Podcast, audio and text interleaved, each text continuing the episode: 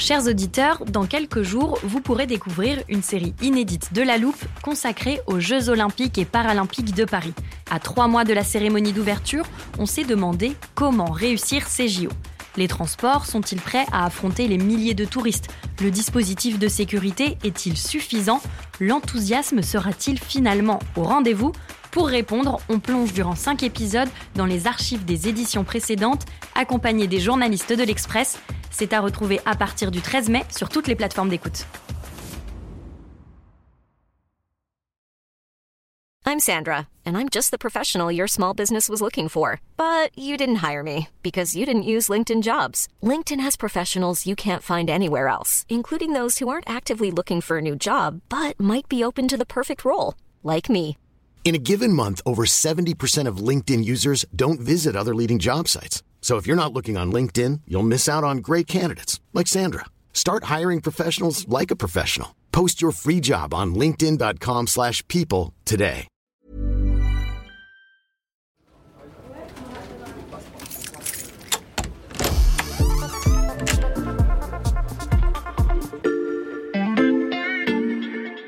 Salut, c'est Xavier Yvon. Bienvenue dans l'armoire de la loupe. Cette semaine, vous allez tout comprendre sur les méga bassines. C'est méga bassine. C'est méga bassine. La méga bassine. Méga bassine. C'est méga bassine. Des méga bassines. les méga bassines. Pour en décrypter tous les enjeux, j'ai fait appel à Sébastien Julien, journaliste au service sciences de l'Express. Salut Sébastien. Salut Xavier. Quand j'entends méga bassine, je visualise un grand réservoir rempli d'eau, c'est bien ça?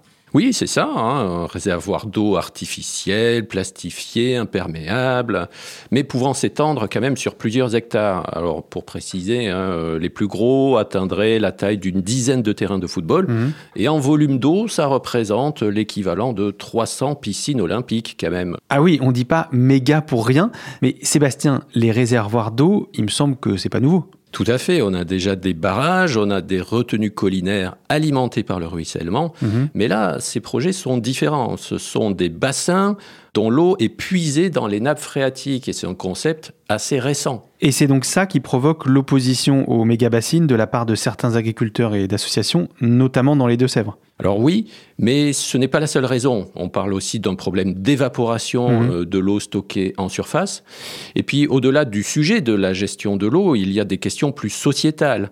Par exemple, l'accaparement de l'eau par certains agriculteurs, c'est-à-dire ceux qui profiteraient de la bassine, Mhm. ou encore le fait euh, d'encourager le modèle agro-industriel, Mhm. parce que ces bassines profiteraient à la culture de maïs, qui sert ensuite pour l'alimentation de l'élevage intensif. Mhm. Donc ce sont de vraies questions, mais qui ne remettent pas forcément en cause le principe des bassines. On va se concentrer sur les arguments concernant la gestion de l'eau. Les inquiétudes à propos des nappes phréatiques sont-elles justifiées? Alors, bon, toucher la nappe phréatique, ça fait peur à tout le monde, Mhm. c'est normal. Mais regardons le système qui est proposé. Alors, le principe, c'est que pendant l'hiver, euh, tu puises dans la nappe pour Mhm. euh, remplir la bassine, donc en plus de l'eau de pluie naturelle.